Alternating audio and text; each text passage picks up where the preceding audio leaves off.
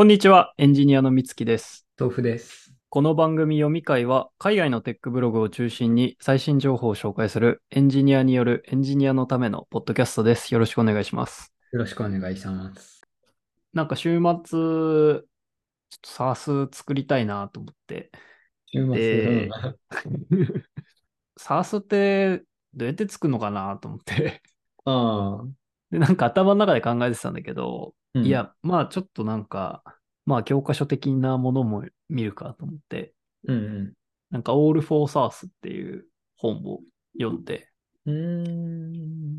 SARS 立ち上げのすべてっていう副タイトルなんだけど、うん。まあ、まさに SARS をこう企画、検討する段階から実際にリリースまで至る、プロダクトリリースまで行くっていう流れを、なんか網羅的に解説してくれてる。まあ、プロダクトマネージャーの人が書いてる本なんで、まあ、うん。基本的にはプロダクトマネジメントの話なんだが、それが、うんまあ SARS というプロダクトに特化してる。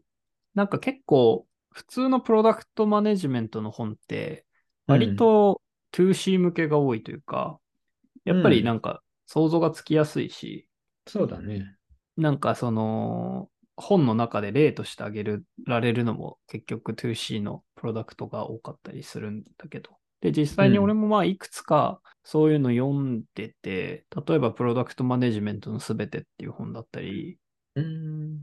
まああとはなんか個人的に結構好きな No Flop っていう、まあとにかく早く実験しろみたいな本なんだけど、そういうの読んでたけど、なんか改めてこの SARS だとどうなのかっていうのを、まあ 2C じゃなくて 2B だとどうなのかっていう切り口で読んで結構勉強になったなと思いました。なんか 2B だと、やっぱりその業界にいた人が問題意識を持って独立するみたいなイメージは結構あるんだけど、2B でもなんか市場調査みたいなことってできるんですかね？まさにそうで、いや、なんかそれって結構難しい問題で、まあそういう、まあ業界の中にいて、業界は隅々まで分かってて、課題意識も持ってるからうん起業しましたっていうのは、まあ確かに一個のストーリーなんだけど、うん。なんか一方で、こう中にいると見えてこない非効率とかもあるよねっていうのは多分言われてて、なんか当たり前になっちゃってるから、これって、でも実際こっちの方がいいよね、みたいな、逆に外から見た方がわかるとか、うん。まあ、あとは中にいて課題は感じてるんだけど、その解決策を知らない。うん。つまり、じゃあ、まあソフトウェアの知識がないとか、はい。じゃあ例えば AI で何ができるのかっていうのが分かってないからとか、そういうのあるかなと思ってて、多分両方あると思います。その中の人が、じゃあその実際にソリューションっていうのに出会えて、まあ、もしくはソリューションを知ってる人と出会って起業するっていうのと、逆にもう外部なんだけど、しっかり市場調査することによって、その内部の課題っていうのを、まあ、ちゃんとせ明確にして、それに対してソリューションを提供するっていうのは両方あるのかなというふうには思うかな。なるほど。で、この本に関しては、そのなんかドメイン知識みたいなのは全くやっぱ要求してない、要求してなくて、じゃあ実際にじゃあこの 2B、やっぱり 2B って、まあ事前知識が必要な中でそれをどうやって調査するのかっていう最初の事前調査とプロトタイピングみたいなフェーズから話してくれてて、まあやるのは結局まあ、まあ当たり前っちゃ当たり前なんだけどね、デスクトップリサーチして、で、あとは、まあちゃんとその自分たちが作ろうとしてる SARS のユーザーは誰なのかっていうのをちゃんと明確にして、で、その人たちの業務っていうのが何なのか、この SARS っていうのはその業務のどの部分をどう解決しようとするのかっていうのをちゃんと明確にしていくうん。という作業がとにかく大事であるというようなことを書いてるかな。なんか、フリーの場合は、その、問題が結構明確じゃないですか。うん。みんなまあ知ってる、そのみんなまあやることだし、その、なんだろうな、決算作るとか。で、あーまあ、何が言いたいのかちょっと自分でもよくまとまっていないんですけど。でもなんとなく言い方、言いたいことわかるよ。つまり、フリーは多分ホリゾンタル SARS って呼ばれるもので、まあ、はいはい。会計処理っていうのはもう今度どの業界にもあるものうん、で、それをこう水平で掴みに行くもの。水平展開して掴みに行くもの。で、一方でバーティカルサースって呼ばれるものがあって、うん、なんか特定の業界に対して、その業務っていうのにフォーカスして、えー解決しに行く。この前のなんか、配送のラストワンマイルのサービスみたいな。ああ、そうだね。それはまさにバーティカルだよね。だから配送という業界。うん。そうだね。で、はい、その配送業務っていうのは、実はいろんなステップで構成されてて、あ、でもまあラストワンマイルにフォーカスしてるから、なんとも言えないけど、はい。ホリゾンタルサースとバーティカルサースのちゃんとした定義は、ホリゾンタルは水平を意味し、まあ業界業種に関係なく、特定の職種、人事とか、マーケが使うサース。バーティカルは、まあ、業種ごとに特化したサースですね。だから、特にバーティカルの場合は、その業種のことを深く知らないといけないから、うん。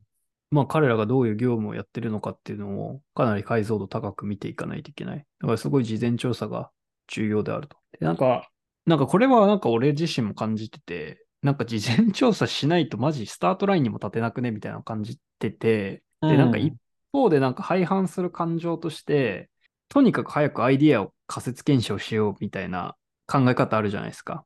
なんか、早く失敗しろみたいな。そうそうそう、あそうフェイルファーストみたいな文化があって、で、それとはまあ逆行するんだよね。で、それどうなのかなと思ってたけど、でも結局、その業界のことを理解してないで立てた仮説はまあ基本的に無価値である。うん。からそもそもなんかその素早く仮説検証するようなスタートラインにも立ってないんだろうなっていう気がして。うん。なんかわかるよ。てか、そうだよね。順番があるかなとは思うね。その、うんなんか、業務の課題とかドメイン知識とかを得た後に、そこからその、いろんな解決策をフェイルファストでなんかガンガン試していくみたいなうん感じであって、最初にフェイルファストがあるわけではないようなそうだね。で、ね。うんそう。で、ユーザー向けの、まあ 2C 向けのサービスだと、まあなんか、まあ自分自身がユーザーのものを作れとかも言うけど、まあそういう意味でなんか、まあ解像度は事前知識みたいなのはある程度ある状態でスタートできてるから、そうだね。まあそう、フェイルファストもうできる状態にあるんだろうけど、なんかそこは多分ちゃんと分けて考えるべきなんだろうな、みたいなのはうん。感じたかな。これは、なんだろう。フェイルファストするにも相手が必要なわけじゃないですか。うん、使ってもらう、その業界の人が。うん。そういうのはなんか、どうやるんだみたいなのってあるんですか？それとももう、なんかこの本の中には。あるよ。だから結局、なんか、まあうん。理想的な流れは、その、まあユーザーインタビューというかヒアリングをする中で、まあその人たちの課題っていうのが見えてきて、うんうん。で、で、その人たちの課題っていうのがまあ普遍的なものであるっていうことを、普遍的っぽいものが見つかったら、じゃあまうん。ずそれを解決しましょうねって流れになってくるんで、で、当うんうん。然その、ヒアリングを続ける過程で、こう、なんかその人たちがまずアーリーアダプターに進化していくみたいな多分うん流れがやっぱり理想的なんでしょうね。なるほど。だからまあ最初は本当にピュアなヒアリングで、じゃああなたの業務どんな感じなんですかっていうのを聞いてるのかもしれないけど、まあやっぱうりここってもっとこうしたら、で例えばこういうことを支援するツールがあったらもっとよくできませんかっていう話にきっと進んでいくだろうし、うんまあそれがあったらぜひ使いたいっていうふうに、本当に的を得たもんだったらなっていくと思いますね。で、なんか結構面白かったのが、うんなんかユーザーストーリーマッピングっていう考え方で、はい。じゃあそのユーザーの、まあ、業務の流れ、いや、なん、なんだろうな。なんかこう、じゃあ SARS をじゃあ作ろうってなった時に、うんこんな機能があったらいいんじゃないか、こんな機能があったらいいんじゃないかっていう、まあちっちゃい案がいっぱい出てくると思うんでね。ユーザーストーリーって言われるような、この人がこういうために、こうするために必要な機能がある。そういうなんか機能の一覧がバーってアイディアとして持ってるみたいな。うん。で、その集合としてなんかプロダクトを作ろうとすると、なんか全体像を見失うよねっていう問題点があって、なんか機能の集合として見ちゃううん。と、でも結局それってどうやってユーザーはその人の業務の中で使うんだっけっていう、なんか全体的な流れを見失いがちになるみたいな。はいはいはい。だからなんかこう、うん。そこを、バーティカルな話ですか？バーティカルに、まあ、もしかしたら寄ってるのかもしれないけど、うん。まあでも、あれかな？ホリゾンタルの場合でも同じじゃないかな。例えば会計のことやってる人って、まあいろ、会計の中でもいろんな業務があるわけじゃないですか。会計処理の中でも。で、今それをどうやってるのかっていう、その人の一日の業務の流れがあって、じゃあそれに対してこの製品があった場合、どのタイミングでどの機能が使われるのかうん。うん難しいですね、これを。それがあやふやだからっていうのもあるんだろうけど。そう、なんか、まあ、機能を寄せ集めてもうまくフローにできないケースがあるってことですよね。はい、その通りですね。うん。なんかフリーとかの場合は結構わかりやすいなとは思うんだよね。そのクレジットカードとか銀行各社からなんかそのトランザクションのデータを読み込むみたいな機能とか、そのうんなんだろう、手入力でなんかいろいろやるみたいな機能からその決算書を打ち出すみたいな機能があっうんうんうんで、で、それが綺麗につながってないっていうか、まあ、なんか、それらの機能が独立に存在してて、うまくつながってなかったら、なんかすげえ使いにくいみたいな話か、な？いや、合ってると思いますよ。その、だからフローが大事っていうのは、まあまさにそうで、まあそれが、そうそうそう、業務の流れっていうことなんで。難しいな。うんだからまあこのちょっとユーザーストーリーマッピングは俺の中でもまだ自分に対して作れてないからあれなんだが、でも概念としてすごい面白いなっていうのは思って、ああ、なるほど。なんかこういう、まあユーザーを想定しますと。で、ユーザーがこういう業務をしてるから、でそそういうフローがあって、そのフローの中でこういうのを助けたいと思ってるから、こういう SARS が存在するんです。でで、なんか自分のプロダクトを考えるときも、当然競合プロダクトの分析みたいなのしてたんだけど、うん、なんかその時になんか機能の羅列として結構見てたなみたいなところあって、ああ、なるほどね。でもなんかそうじゃなくて、このプロダクトはそもそも誰が使うことを想定してて、で、その人たちの業務はこうだから、このプロダクトはこういう機能をサポートしてるんだな、みたいな観点、う機能の羅列として見るんじゃなくて、ユーザーが使ってる流れを見る。だから、そう、その時考えてたのは、このユーザーストーリーをコンパイルすると、プロダクトが生まれるんだな、みたいなふうに考えてて、うん。なんかプロダクトをちゃんと逆コンパイルしてユーザーストーリー、背後にあるユーザーストーリーの流れを見つけないといけないな、みたいなのはなんか考えてた。なるほど。うん、このフリーのケース、フリーってなんだっけ？東大発ベンチャーとかだっけ？これね、フリーじゃないんですよ、実はこの本。おいおい。フリーの、まあ、プロダクトマネージャーが書いたんだけど、この人は、まあ、フリーを作ったんじゃなくて、フリーのなんか、新しい新規サース、フリー内で立ち上げたみたいな人で、うん。なんていうプロダクトなんだっけな？フリープロジェクト管理っていうなんか謎のプロダクトがあるらしくて、それを作った人平みたい なんですかねな。なんですかね。これかなああ、工数管理。あー、工数管理って何？ね邪悪なプロダクトか、これはもしや。え。え、何邪悪なって。お前の仕事、これに何時間使ってて、これに何時間使ってんな。これもっと削減しろよ、みたいな怖いプロダクトか、これもしや。なんか何人月すごい話じゃない？のかね。ああ、そうか。何人月とかで請求するからか。わかんないけど。うん。あー人月かかる作業に何人アサインして、こっちの作業がそれに依存してるから、うにゃうにゃみたいな話かなって思っちゃったけど、まあわからないですね。まあそうかも。工数が分かってないから、受託、なんかこの会社の例とかだと受託っぽいですね。なんか顧客にどれくらい時間割いてて、今後どれくらい避けるか、今持ってる案件これくらいで、これくらいのキャパがあるからこれくらい受けようみたいなのをなんかコントロールできなかったんですかね。わかんないですけど。なはいるほど。あフリープロジェクト管理はフリーコース管理にサービス名称を変更しましたってですか。なるほど。本当だ。これを、まあ、立ち上げた人が書いた本で。なので、なるほど。フリーそのものがどう生まれたかみたいなのは知らないな。そうね。なんかフリー、そんなにドメイン知識とかかっちりしてるからなって思ってたけど、確かにこっちの方だったら、なんか、あ、いや、でもどうなんだろどうですか？なんかプロダクトマネジメントとかうん興味ある、う。いやー、どうなんだろうね。基本、なんか、向いてないのではという感じは強いんですが、その、まあ、こと、今の会社においては、プロマネジメントに回る気は全くなくて、その言語能力的な意味でも、うーん。あの、より、なんだろうな、折衝が多いじゃないですか。その、そうだね。なんて言うんだろうな、アイデア出しとかもそうだし、まあ、なんか、技術じゃなくてもっと議論の方とかにうん。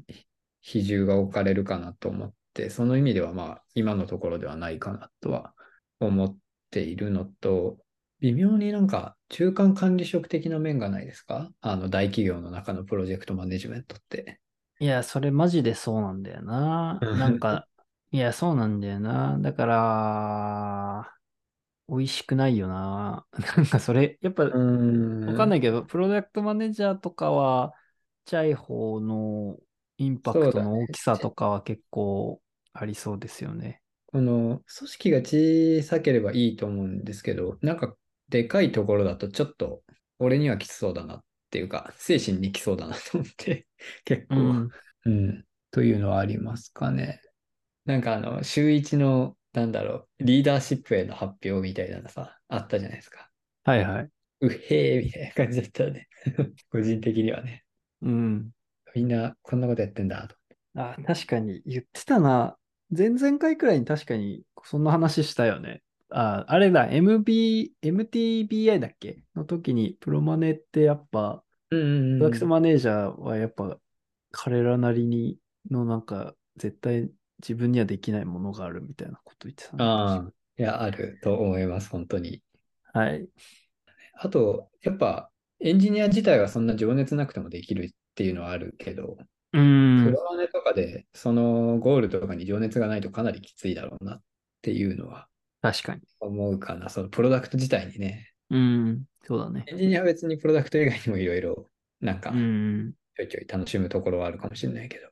なんか自分なりのこだわりとか持ってるからね。なんか、あうん綺麗なコード書けたとか、そうだね。こうややってると拡張性があるんだみたいな。なんかそういうのは確かになくて、外的な評価、全部オープンになっちゃう感じがするよね。いや、でもこのプロダクト人気なかったけど、俺しか知らない秘密機能があるから最高のプロダクトみたいなわけにはいかないもんね。そうだね。なんか、あの、プロダクトってある意味失敗してくれてありがとう系のやつじゃないですか。エンジニアの場合って別に失敗をそんなに前提としてないじゃないですか。開発とかにおいても。うん。まあ、でも、やるって決めたものは基本的にはできるよね。そうだね。でも、個々のプロダクトマネージャーさんってある意味、まあ、特にでかい企業だと、なんだろうな。まあ、大多数失敗するだろうね、みたいな。でうも、ん。何人か成功するだろうね、みたいな感じで、なんつうんだろうな。まあ、それが逆にいいのかもしれないけど、まあ、失敗は大前提みたいな感じで、でも、なおかつ、その、失敗を毎回リーダーシップに報告し続けるみたいなうん。作業で、ちょっと答えるかなと思ったんですよね。その、もはいはい。ちろん、全体的に見れば、少数成功すれば、まあ、全体的に見てウィンウィンっていう感じでいいんだけど、いや、でもね、多分、それは、なんか確かにその考え方の話なんか以前したような気もして、で、うんでなんかそれって、あの、あれ、ありきたりなこと言うけど、やっぱその、すべての失敗は成功であるみたいなことはあると思うんですよね。まあだからそれはどう捉えるかだと思います。俺はなんかどっちかっていうと、そうで、え、これいけんじゃねってみんな思ってて、うん。うんうんでもいつまでもやんない、え実はこっちの方がいいと思ってんだよなってみんな思いながら他のことやってるって状態よりも、うん。うん。え、これいけんじゃね？行こうぜ。で、あ全然ダメでしたの方が絶対いいと思ってて、ああ。それがダメってことが分かったから。そうするとうん使えるリソースが全然変わってくるから、他のことに。そうだね。なんか個人的にはやっぱ、その、なんつうんだろう、それが苦である苦でないっていうのは、それについて自分が知りたいか知りたくないかだと思うんですよ。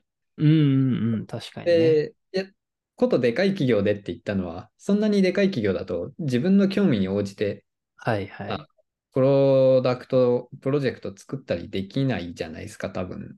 うんうん。降りてきてってのもあるよね。そう、上ののチームのね、あの、オーガニゼーションのなんかストラクチャーがあって、それにお応じてなんかやってくださいっていうか、ね、会社の目標がポンって出てきて、その会社の目標を達成できるようなことをみんなで考えてやりましょうみたいな感じになるじゃないですか。まあ、そうするとなんか毎回楽しめる気はしないなとは思ったんですよね。なんかフリーみたいなレベルで結構もう、ある意味一貫性ないっていうか、その、ジジムよくできたらいいじゃんみたいな。実際、実際はそうか知らないけど、結構自由なプロダクト作ってると思うんですけど、ここ、人事労務やろうとか、給与計算やろうとか、こう工数管理やろうみたいな感じで、そんぐらい自由度あれば楽しいっていうか、思うけど、まあ、うちの会社みたいなとこで、プロダクトマネジメントしたいかっていうと、俺はそんなにしたくないかな。影道。そう、だからなんか大大企業でっていうのが一個すごい前提にあるっていうか、はい。うん、ちっちゃければちっちゃいほど楽しいと思いますよ。はい。これについては。なるほどね。ねまあ、こんなとこでした。え。はいはい俺の週末は。いや、最近どうっ毎回すか？変化がありますね。ない。ない。うん、最近ね、まあ、お仕事は踏んだり蹴ったりという感じでやっておりまして、そうだね。まあ最近あんまり関係ないけど、その、合同会社の作り方みたいなのはよく見てたりはするかな。出た。そうじゃん。作ってるんだっけ？まだ作ってないんだ。作ってない。いや、なんかまだやるかやらないかもわかんないけど、一応パーッとは見てて、ワイド会社って何？なんか株出さなくてよくって、その、株式会社なんかより全然なんか楽にうんうん。作れるっていうか、まあハードルも低く作れて、まあね、運用が楽そうなんですが、フリーで作りなよ。フリー法人の決算できんのかな？フリー法人税できんじゃないかな？初めての合同会社設立もフリー会社設立で安心ですよ。会社設立はちょっと見たんですが、フリー法人、法人税とかサポートしてないような気もするんですよね。ああ、そうなんだ。わかんないけど。うん。で、俺も法人税サポートしてないんですよ。俺も？俺も。俺も法人税。あのわかんないってこと？そう。税効果会計とかできないし、なんうか、ん。個人事業主レベルはできるけど、法人レベルのやつはできないので、え、それあれ？勉強しなきゃ資格がいるの？ああ、あいらないわかんないってこと？う。うんん。なんかね、全力法人税とかいろいろあるらしいんだけど、ほうまあまあまあまあ、ここら辺もちょっとドメイン知識ということで、ぼちぼち見てますが。法人税って、うんそうなんだ。累進課税じゃないんだ。そうなんですよ。何も知らないぜ、俺は。だからなんか法人なりするときとか、その、なんだろう、個人事業主で何千万ぐらい稼いだら法人なりした方がいいよみたいな、こういうところから来てると思うんですけど。はいはい。ストザコなんで問題ないです、私は。はい。最近、飯食うと、うん。インボイスの話すぐされるね、お店の人に。へえ、皆さん大変そうですね。うん。今日、カフェ行った時なんて、うん。領収書くださいって言ったら、うん。あみさん今インボイスの対応してて、ちょっとまだ番号が出せてないんで、ああ、電話番号ここに書いてくださいって言われて、番号分かったら連絡するんで、そしたらそれここに書いてくださいって言われた。あれ？えー、あれ？みつきは消費税のやついるんだっけ？あれ？そういうの関係なくいるんだっけ？今は。俺全然わかんないから、ああ、そうなんですねって言っといたけど、これ、なんだっけ？え、俺はいらないのかな？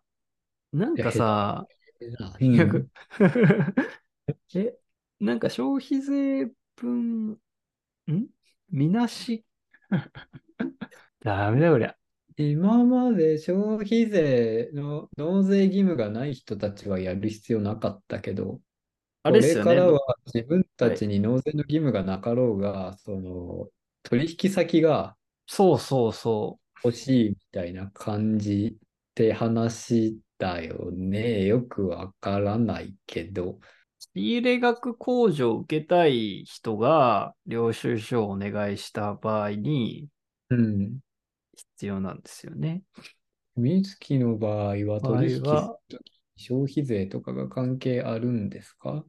あるね。俺も消費税請求してるよ。だから、その、つまり、俺が売り手の場合は、うん。本来俺がインボイス制度ちゃんとやってたら、向こうはなんか得できるうん。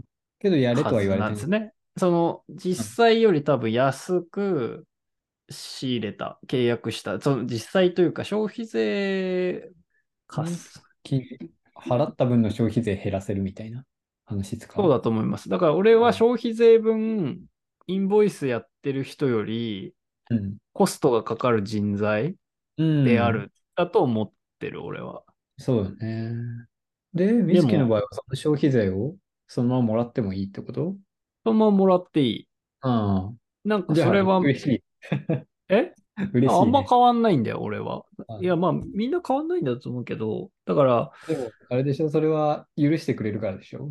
その取引先っていうか、水木の場合は。そう。で、インボイスに対応してる個人事業主は、どうなんのかな？何もわからないな。いっぱい理解する？いやー、俺あんまりここ関係ないんだよね。そう、だから、1000万円以下だったら消費税、払納税しなくていいんですよ。うんうんうん。ねなんか、もらっていいんだよね。うん。でですよ。だからそういう、まあ、あんまり稼いでない免税事業者が、インボイス発行するんだったら課税事業者になるから、もうダメなんだね。そういうことか。うん。だから消費税払、もうなんか、納税義務が発生してる。うん。全員課税事業主の方がもはや分かりやすいのではないかという暴論が。だからさ、これさ、うんなんか分かってないんだよな。だから、うん免税事業者のままでさ、うん。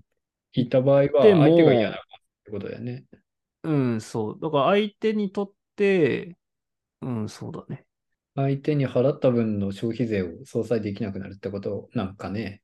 ああ、そうだったよね。確かにそうだね。だからとても嫌な気持ちになるみたいな。でも今まで相殺できなかったんでしょ？あ今までできてたの？今までできたのかね？これの前がどうなんだろうね。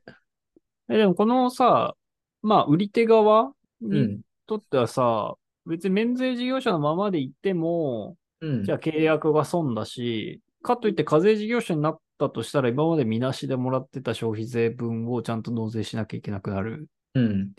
だから負け格だよね。だからなんかよくわかんなくて、別にじゃあ負け格だったら別に変わらず免税事業者でええや、みたいな。あ、いや、なんか単に相手がそのインボイス発行してないやつとあんま取引したくないなみたいになっちゃうああ、そうだね。だからさらに、うん。で、その、まあ、そのままやってて、相手が別にいいよって言うんだったら、まあ、勝ちっていうかそのままで、相手がマジかよっていう態度なんだったら負け確みたいな感じなんじゃないかな。かわいそう。はい。税金むずいわ。税金むずいな。ちょっとずつ勉強しようーん。納税しなきゃいけないのか。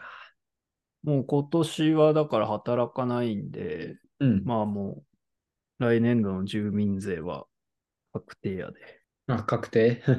ここで、ストップ。なるほど。なんか消費税2年遅れてくんだっけ？ん？住民税は次の年に来て、消費税は2年後に来んだっけ？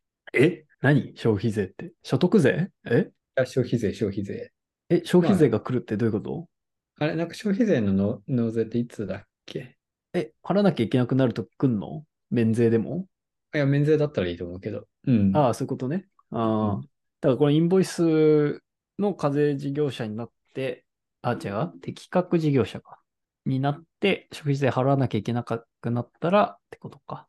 遅れて払うんだ。えー、なんでな。チャットはい GPT に聞こう。あいつ ここら辺、ノレッジまだだないんじゃない？あんのかな？ないかね。なさそうだね。最近のだもんね。あ、でもなんかバンバン答えてくる感じか。うん。ノレッジカットオフがなんか2023年になるみたいな、ああ、なったユーザーがいるみたいな、ちょっと聞いたかも。いいねあ。じゃあ、ああとね、俺今日、チャット GPT に聞いたら AB テストみたいなのが起こって面白かったよ。UI 上で。え？なんか、あいあいつさ、普通回答、ただチャット画面に書いてくんじゃん。うん。なんか突然分割画面になって横に。でで、二人の、二人のチャット GPT が同時に答えてきて、で、結構違うんですよ。だからモデルが違うんだと思うんだけど、A と B があって、で、どっちの方がいいですかみたいな感じになって。あ、で聞いてくんだ。そうそでへえ、あ、手動で 質的評価を行うように。う。いや、でもいいよね。結構うん面白かった。なんか2個の意見聞け、見れるの。ね、俺コードの質問してたかからさ、その時。うんあでもなんかこっちのコードの方がいいなと思って、投票しといてあげた。ありがとうございますって感じだ。そうだね。へ え、そんなことやってんだ。面白いね。うん、なんか、いいよね。なんか、隠れてないから、まあ、 explicit feedback だからね、なんかうん、こういうのは普通できないじゃないですか。普通のプロダクトだったら。そうだね。一人は A に入るか B に入るかだけど。なんか、支払うと購入するボタンが2つあるみたいな感じだもん。そうだよね。そうだね。うん。面白かったです。はい。なんか、いや、今日は大丈夫かな。まあ、なんか、雑談の方はあまりできませんでしたが、ケーキ3つだな、みたいなのは。ケーキ3つとアイス1個食べたよ、今日。どういう意味これ？あと1分で話すにはあまりにも、あ、いや、聞きたいならいい、話すけど。うん、なんかちょっとい意味がわからないなと思って気になりますね。じゃあ1分で話すか。いや、なんか、うん。ケーキ食おうと思って、うん。カフェ行って、今日天気良かったしね、自転車で。もう3時くらいからうろうろしてたんですが、たはい。カフェ入って、そしたらなんか、ケーキ単品550円、コーヒーも550円くらい。だからセットで食べると1100円うん。くらいなんですが、ケーキ3つと、あ、ここまでです。ここ？ここで？あ、なるほどね。お疲れでした。また来週あお疲。れ様でした。あ、はい。ではでは。